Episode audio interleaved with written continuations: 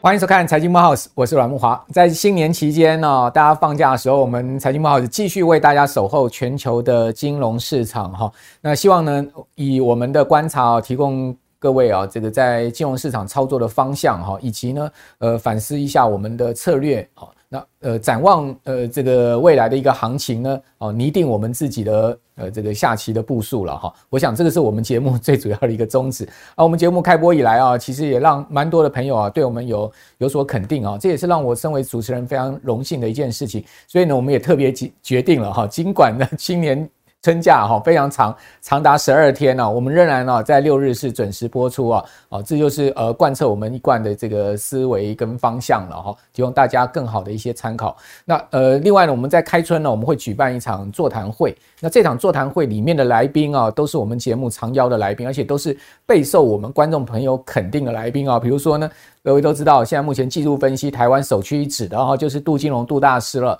哦。他其实在去年。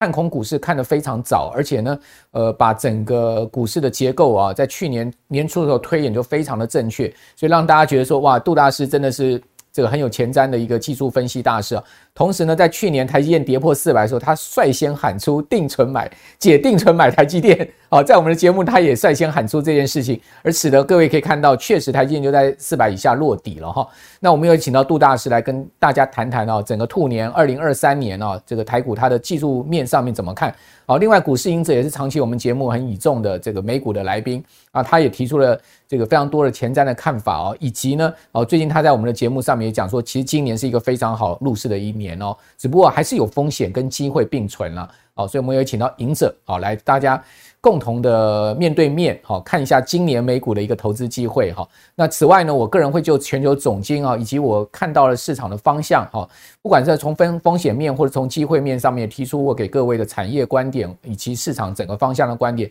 提供大家参考。市场在去年去年二零二三二二二年的时候，年初的时候，大概在三月的时候，我就已经在我的节目里面不断的哈提醒大家，其实应该要提高现金部位。哦，因为其实，在去年年初的时候，第一季的时候，我已经看出这个熊市的结构了。那今年呢，我反倒是要告诉大家，会是一个千载难逢、十多年来一个非常好的投资的时间点。好，那今年我们应该是要呃积极的入市，只不过入市有入市的策略哦。这件事情我会在我的呃这次跟大家见面里面跟各位来报告哈。那另外呢，我们会请到了这个呃非常著名的啊，在半导体界哈。呃，曲博啊，来跟大家谈谈呢，整个台积电呐，哈，包括整个台湾半导体，今年大家看到景气的一个循环向下，哦，是不是呃，这个半导体什么时候库存会真的消化到一定的程度哈，而使得呢半导体景气在上升？我想曲博会提出他的观点。那我们这场座谈会是在二月十一号在台北的正大公企中心举行。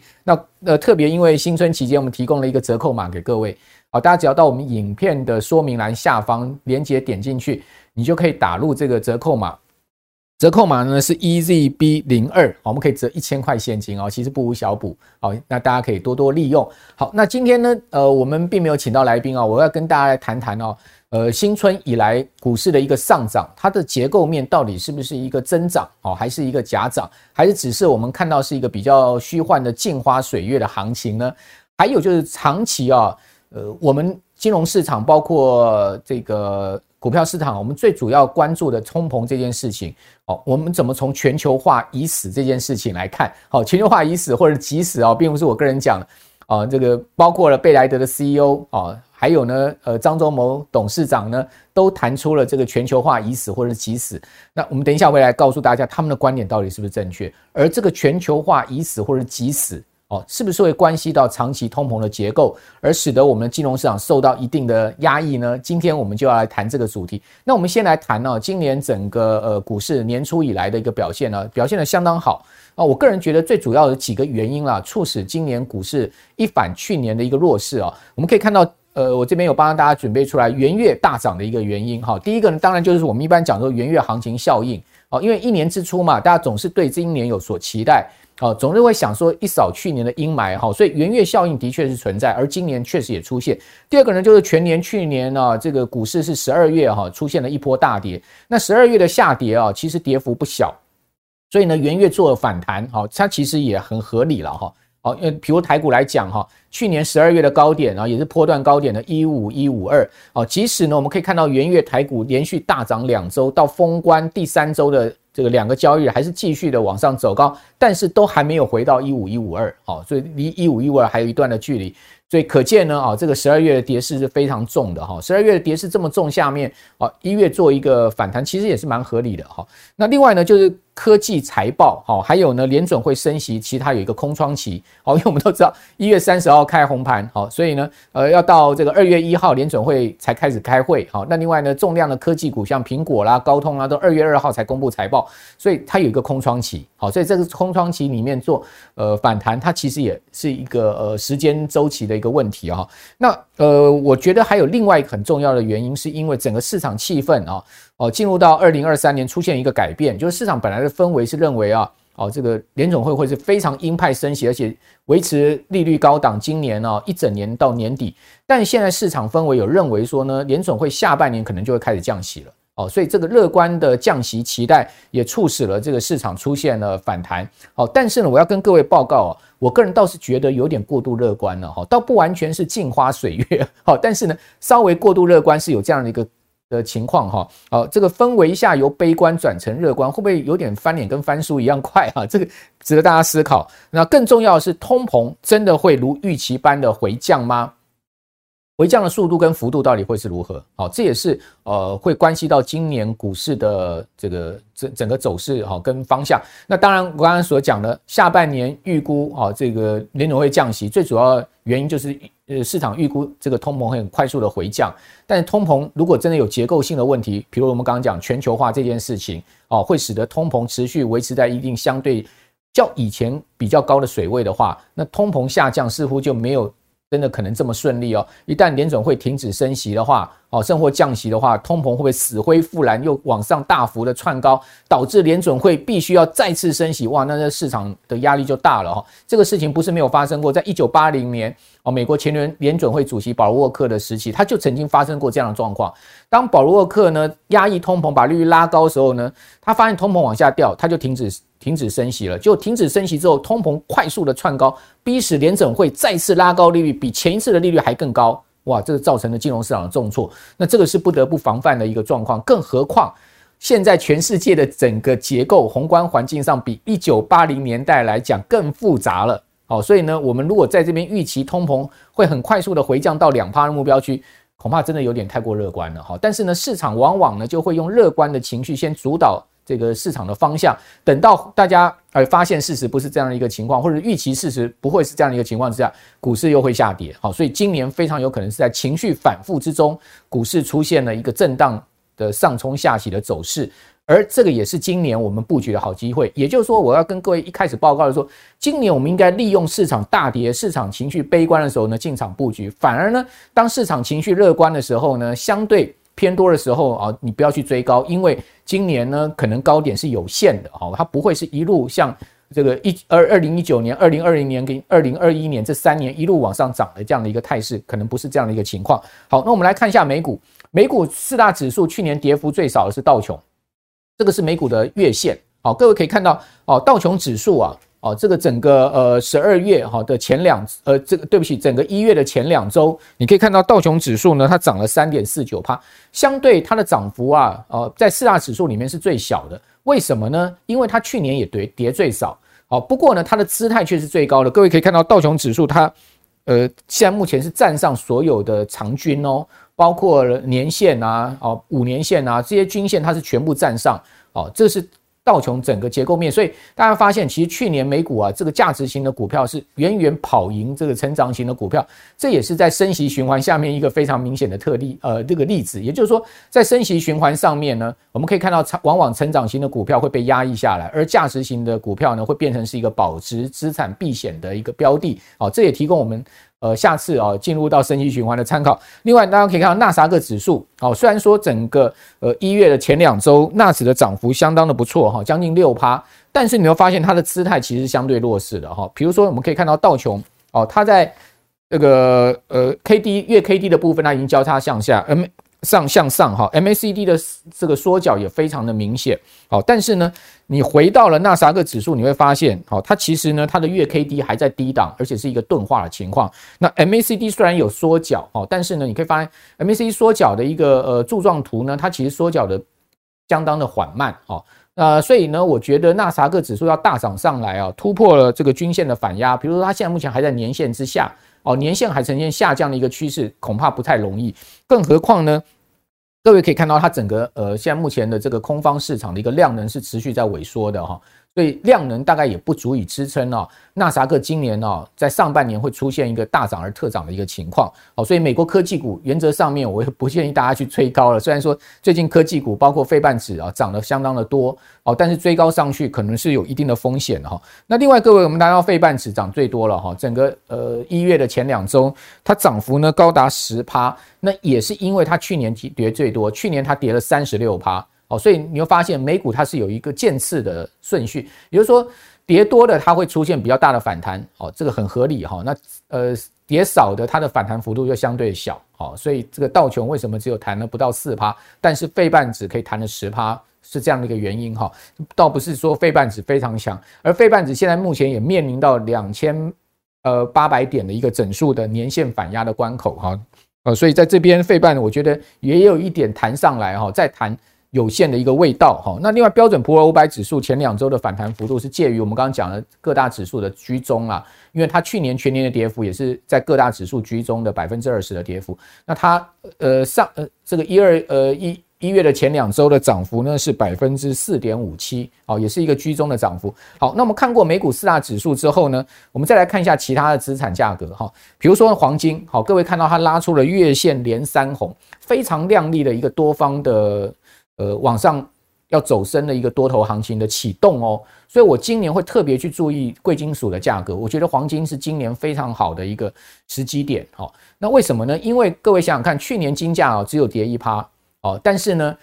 美股跌了二十趴，全球股市跌了二十趴哦。去年美债跌幅呢是史上最大的一个跌幅哦，所以呢，美债去年全年最深的时候跌到过十七趴。哦，这些呃过去大家追逐的标的呢，都大跌的同时呢，是黄金只有跌一趴。而去年呢，联准会升息了四百二十五个基本点，哦，金价只有跌一趴。如果联准会今年停止升息了呢，你认为金价它还有什么样的利空会去打击它呢？再加上美元指数已经出现大幅的回落，我们都知道美元跟呃，黄金它是呈现一个跷跷板的情况，也就是说，当美元回落的时候，金价通常都会转强的哈。美元强的话，金价会压下去。去年美元一度升值二十趴，黄金都没跌了。那今年如果美元开始走弱的话，你觉得金价还有跌的道理吗？好，所以为什么我要讲说金价哈是今年大家可以关注的一个方向了哈。但是呢，你想说金价会一飞冲天吗？也不会。哦，全年如果有个二十趴的正报酬，已经是非常好的这个年度了哈。呃，一般来讲，它可能就是个位数报酬或者十多趴的一个报酬。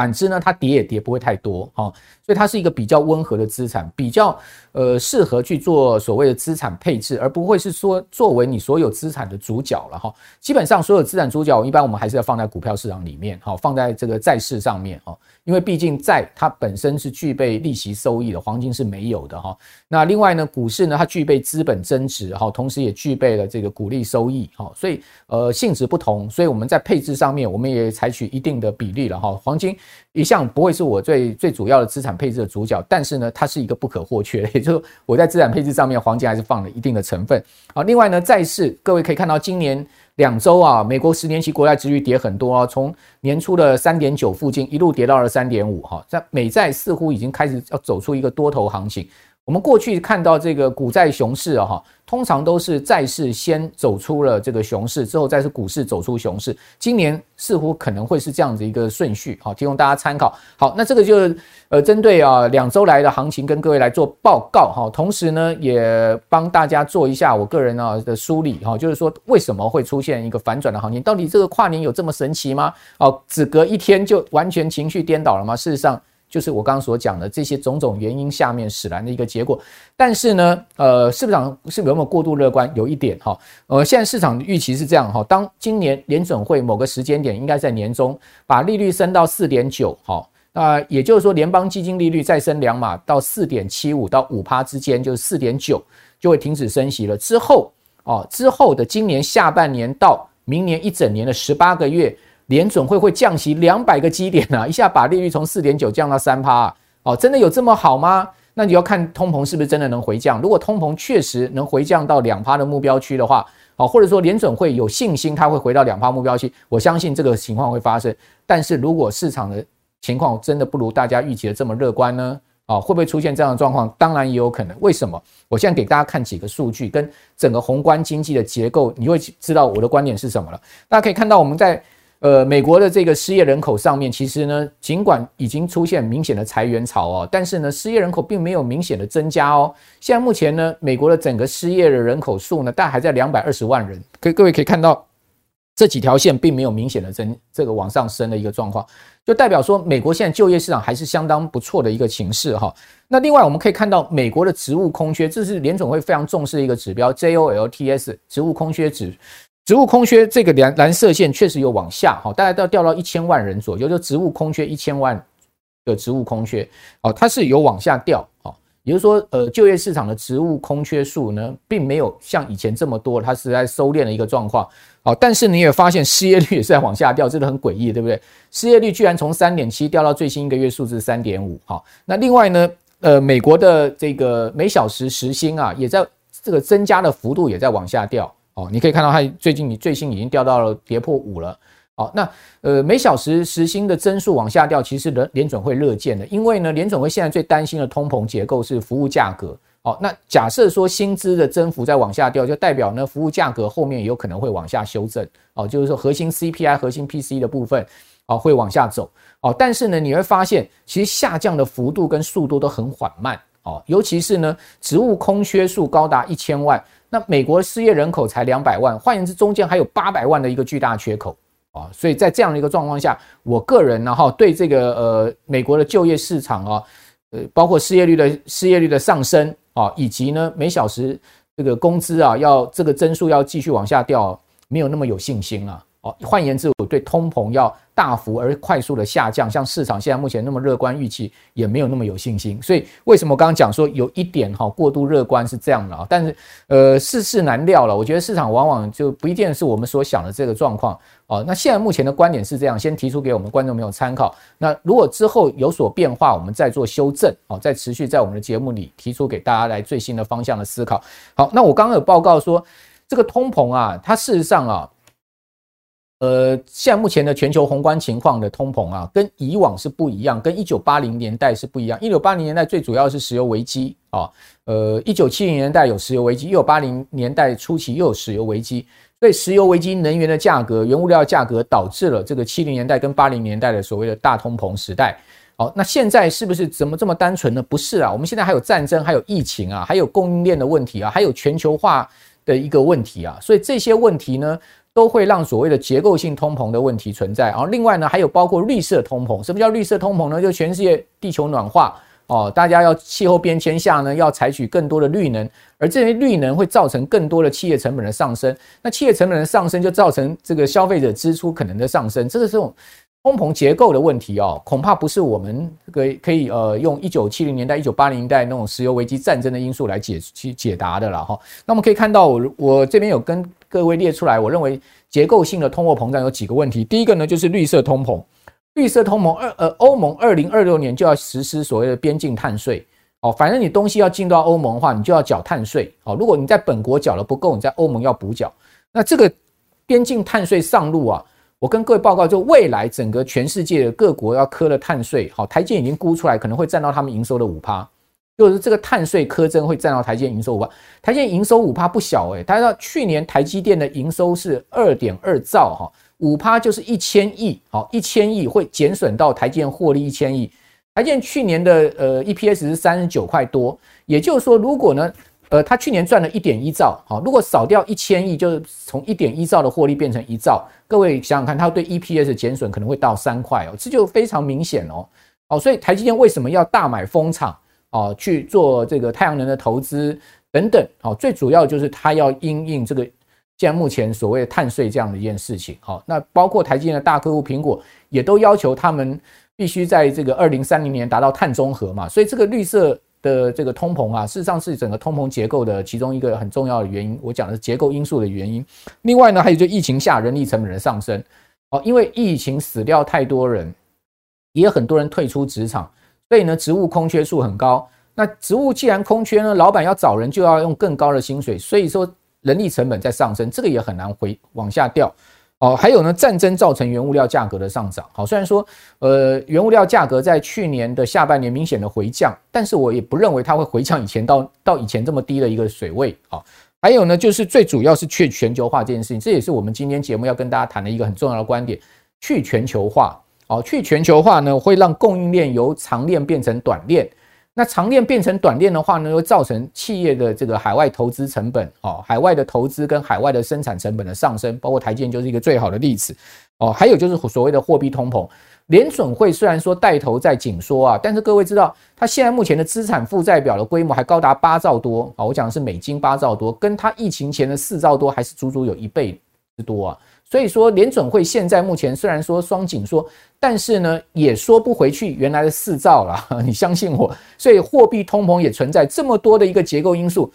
提出来之后呢，那我想我们的观众朋友对整个通膨结构啊就不会这么乐观了，对不对？就是为什么我刚刚讲说我没有那么乐观的主要原因在这个地方。但是呢，也不代表我对投资悲观哦，因为我认为投资的机会永远在哦。股票市场只要打低了。哦，本益比下降了，好，然后呢，估值下降了，同时呢，呃，一些价值好股票的投资价值浮现的时候，你应该要勇敢买进，好，那这些结构性因素，我们当做我们整个宏观经济的参考，哦，换言之就是什么？这些宏观因素如果是持续存在，通膨这个问题存在的话，我们在获利的一个预期期许上，可能我们的心态要把它缩小。而倒不是说你都不会赚钱，就是可能你可能预期以以前说年化报酬率二十趴好了，你现在缩小到十五趴哦？为什么？因为有通膨结构的长期的结构因素，而倒不是说都不能投资。所以我要要跟各位呃这个先声明这件事情，让大家知道我的想法。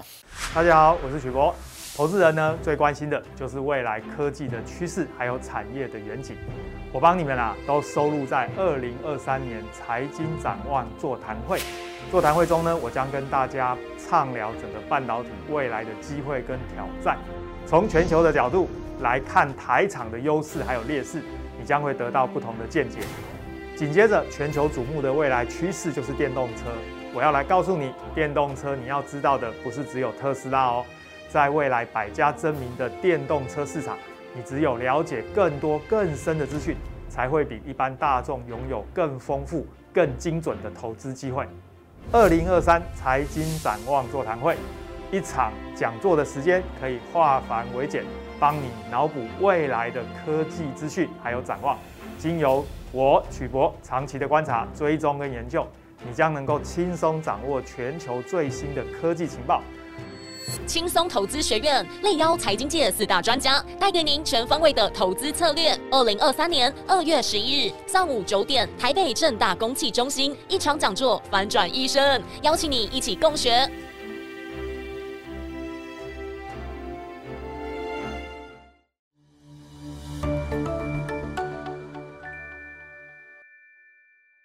那我们刚刚讲说，这个去全球化哈，会是这个结构通膨里面，我们今天要。最后跟大家分析的一个重要的因素，那去穷全球化事实上不是从乌俄战争开始，事实上是从川普上任美中贸易战就开始了哈。呃，《纽约时报》的专栏作家汤马士哈，这个 Friedman 哈，他就讲到说呢，这个一九九七年他就提出一个所谓的麦当劳理论，他的这个理论大致上是说啊，这个有两国两个国家都有麦当劳的，他们不会开战啊。比如说呢，呃，台湾有麦当劳，呃，对岸也有麦当劳，所以呢，台湾跟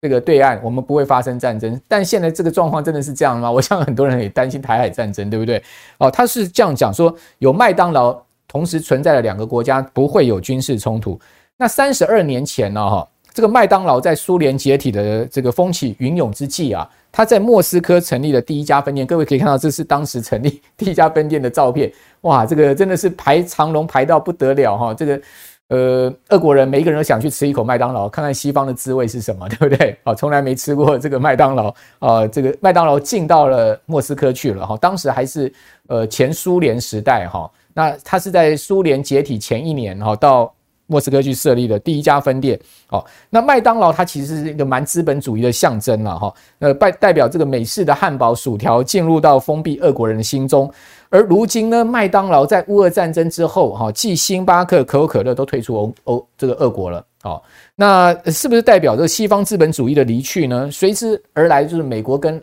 这个苏呃俄国之间的长期交恶呢？哦，那跨国企业退出。这个俄罗斯啊，不是只有麦当劳哦。事实上，乌俄战争爆发以来啊，大多数的跨国企业都纷纷离开莫斯科，离开俄国啊。那至少已经有三百家这种全球跨国性企业离开了哦，包括像是呃苹果哦、星巴克、可口可乐、Nike 哦、麦当劳都离开了哦。那这个金色拱门，我们知道麦当劳是这个金色拱门，对不对？好，它过去是最早进入到俄国的西方企业，就是象征资本主义进入到这个俄国的。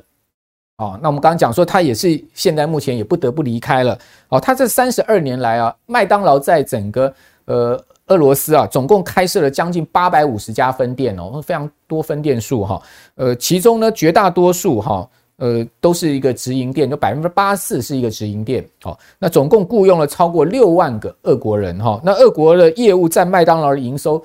曾经一度高达将近一成哦，百分之九哈。所以说关店。对麦当劳也是重大的打击跟损失，而且麦当劳关了之后呢，马上被俄国人接手了。他只是换个招牌，哈，换汤不换药，继续卖汉堡，继续卖可乐，哦，就换了一个招牌而已，哦，所以你不要说俄国人是这个吃素的也没有哈，他们马上趁虚而入哈，哦所以你从这个麦当劳退出俄国，哈，你会发现，哎，这个 Nike 退出俄国，你会发现似乎这个全球化哈，真的受到乌俄战争的影响哦，这个全球化已死了吗？哦。我要跟各位报告，这个情况真的是很明显哦，哈。虽然说张忠谋董事长讲说全球化其实有些人不认同，但是我个人哈倒挺认同的哈。我觉得全世界已经开始出现一个巨大的时代的一个转变。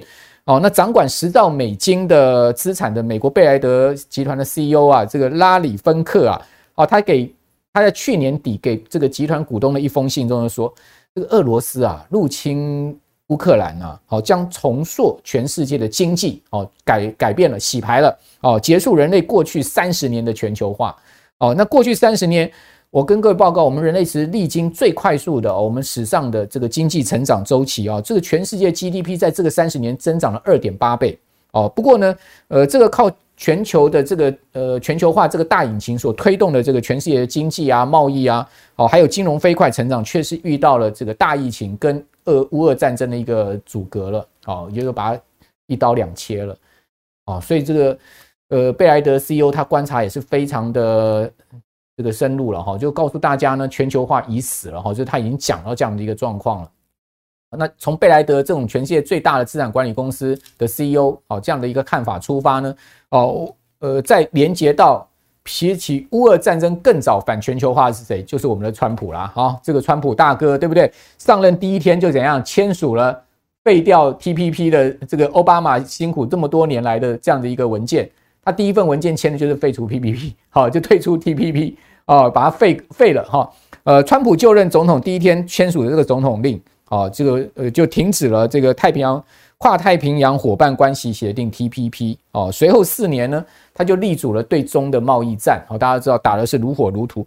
好，那我就要跟最后跟各位报告了。事实上，为什么全世界三十年来哦，这个经济增长了是如此快速？其实有一个机构扮演了非常重要的角色哦，叫做 WTO 哦，就是世界贸易组织。它的前身呢叫做 GATT，就是关税贸易总协定哦。那 GATT 后来。呃，变身为 WTO。那过去三十年呢，哈，这个美国的主流啊，哦，他的一个思维是什么？他的思维就是，我要让这些呃所谓相对比较集权的国家，哈，让他们渐渐的民主化，看看可不可以用我们美国人的这种民主、美式的民主呢，去改变他们的政治制度。哦，呃，在这样的一个思维下面呢，就促使了这个所谓的全球化的去各国商品跟服务贸易关税跟非关税的障碍。哦，而促成了全世界的贸易增长，其中最主要的推手就是我刚刚讲的 GATT，后来变成 WTO。那根据世界银行 World Bank 的统计啊，一九九零年就三十年前啊，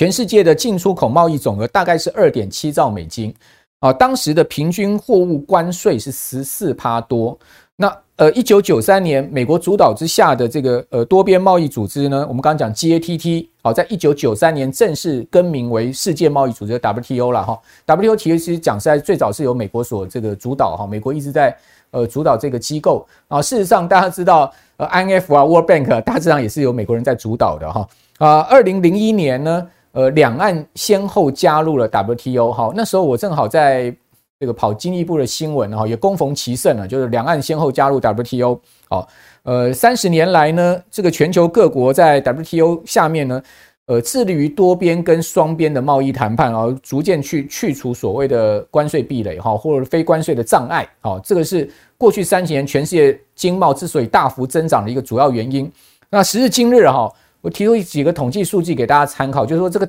全球化对人类啊经济增长的。呃，有多大的贡献？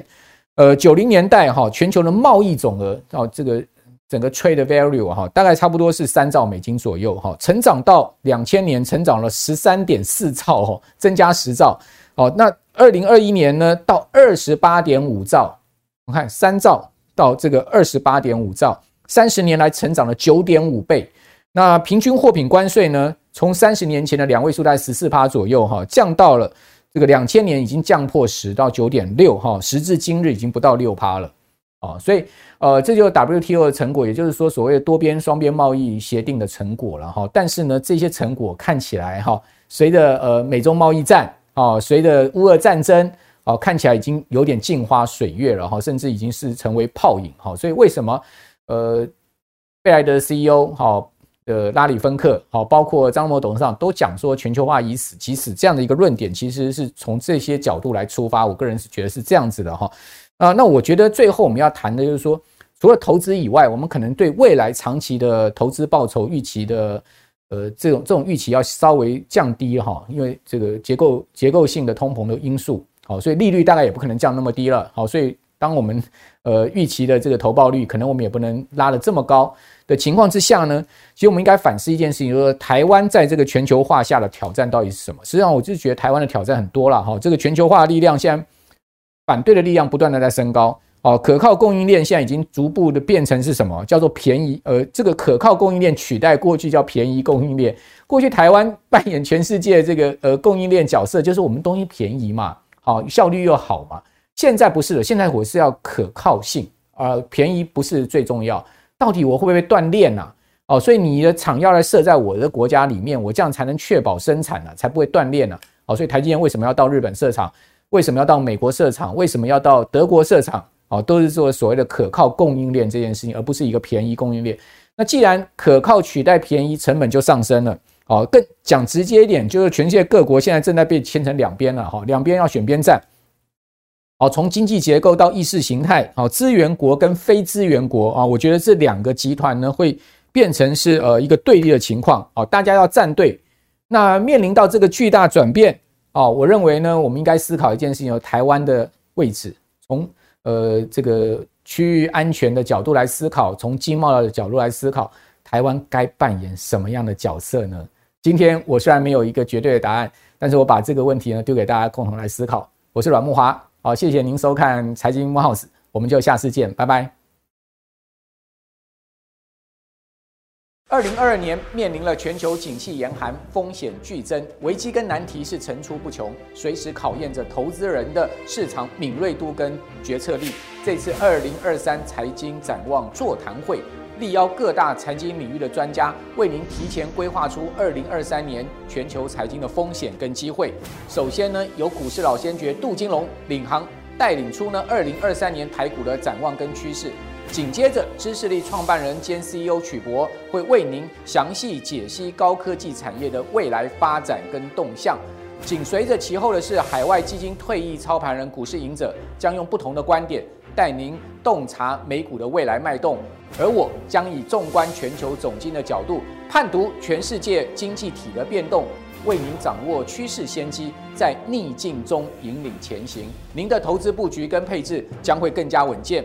二零二三年将是财务重分配的关键一年。如果你想取得先机，并且完整规划出二零二三年的投资蓝图，您绝对不能错过本次机会。